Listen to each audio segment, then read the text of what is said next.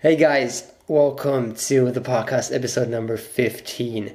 Today I want to talk about life lessons and especially what life lessons people can learn from skateboarding. I think this is a really big topic for a lot of skaters. I did an Instagram survey and I asked my Instagram followers, and I had really big engagement. A lot of people um, interacted with with my question, and they all had somewhere similar experiences, similar uh, opinions. So I think that is a great, great topic to talk about. It's especially for me, it's something really, really big because I think I am the person who I am just ninety percent because of skate. Well, that is not true. Sorry, mom. Sorry, dad. Sorry, family, everybody. I know you're a product of many um, different inputs in your life. There's a big equation, but skateboarding has formed me and my character a lot. And I think it's done the same with a lot of skaters. So I just want to jump in and just start quoting what you people uh, replied on my question. So, first one is you have to commit 100% all you eat shit and get it out on your knee. That is a quote from Caress. Uh, I I love it because um, this goes very deep. If if you don't commit in skateboarding, you will eat shit. You will hurt yourself. You will have pain, and it is actually to the worse. And yes, that is a really big thing. I am uh, I love to preach. When I try to skate something that is that scares me, I always try to give 100% because if you do not, it, it ends bad.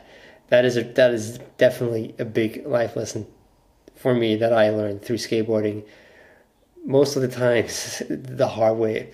But yes, that is especially a, a great thing to learn from skateboarding. Next quote. I love that be kind to each other no matter who it is.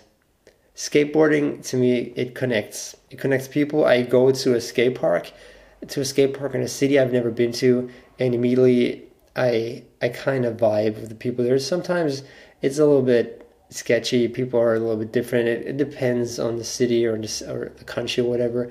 But usually skaters are very um, mellow, very friendly, and I think that is mainly because of skateboarding itself. It is a very aggressive thing. Very there's very much. Um, it's very physical, and I think it counterbalances your your mind. You get very mellow and calm in your head, and that leads to um, being a nice guy and, and respecting other people. Um, this isn't always the case, but what I've seen, most of the skaters are really kind to each other. And especially nowadays, back then in the 90s, it was not that friendly as it is today. Maybe that's just because society is getting smarter. And yeah, I love that. Kindness definitely um, uh, to, to everybody. And I think um, what he was trying to say, um, no matter who it is, that is a really good point because um, on the skateboard, everybody's it's the same. It doesn't matter.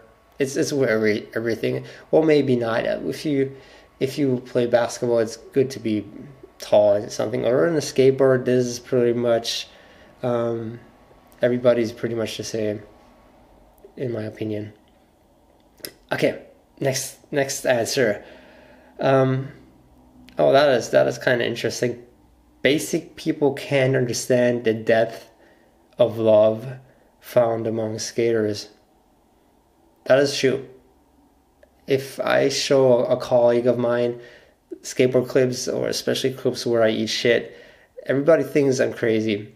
And that is pretty much the reaction that you get from everybody who doesn't skate because um, they just cannot relate what why why would some why someone would endure so much pain and get so much in danger just to play with a board with four wheels on it. So that is a big topic. Um, I don't know what life lesson that should be. Maybe um, you should never judge a book by its cover. Or maybe there's always if you if you don't understand something, if you don't really understand certain people, maybe you shouldn't judge them because from your perspective, you don't have the insights that other people have. So maybe just focus on yourself and don't always um, point the finger at other people because you don't understand their circumstances and their environment. That is, I like that. I like that. Is that's a good one.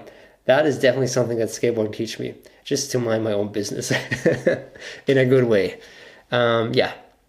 So the next one or the next couple pretty much say the same thing, and that is a really big one. Uh, I think seven or eight people replied with pretty much the same, and never give up. Or basically, when you fall, you have to get back up, again. And yes, that is a big one. Also for me, when I thought about that, I thought, okay, that is probably the biggest lesson. I have a bigger one. I'll, I'll uh, run the video up with that one. But especially never give up. It, it is like not, like nothing else uh, on this planet. If you if you hurt yourself, if you don't make the trick, if you if you want to do something and you don't make it,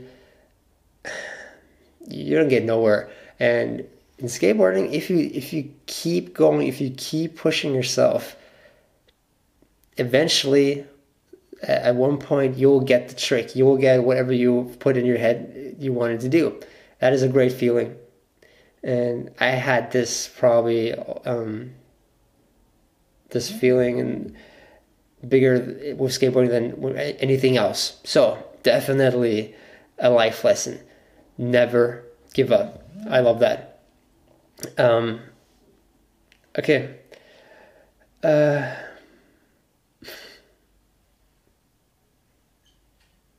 now the last, the last life lesson I want to share you guys is the one that is probably the biggest thing I learned out of skateboarding, and it is if you it is kind of related with the the one I just mentioned, but it has a little different twist. Uh, it is if you put the work into something, you will see the results. Or in other words, uh, what you reap is what you sow.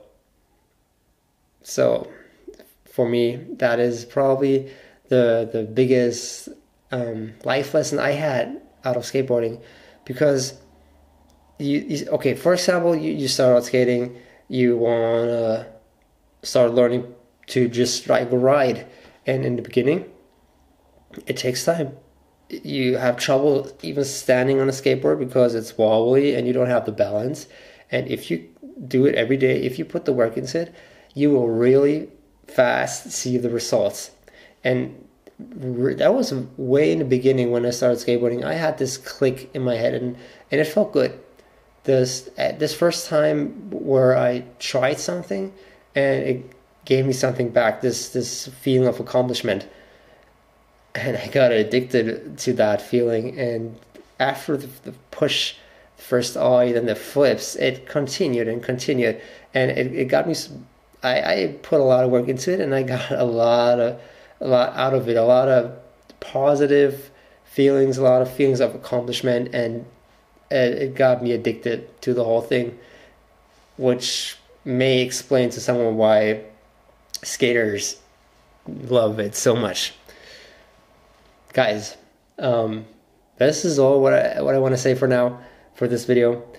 I think that is a big, big one to me. Life lessons through skateboarding, and yeah. If you have um, some different advice or some different um, major lessons you learned in your life through skateboarding, or maybe other things, other sports are maybe similar, let me know. Write it down in the comments. Peace out.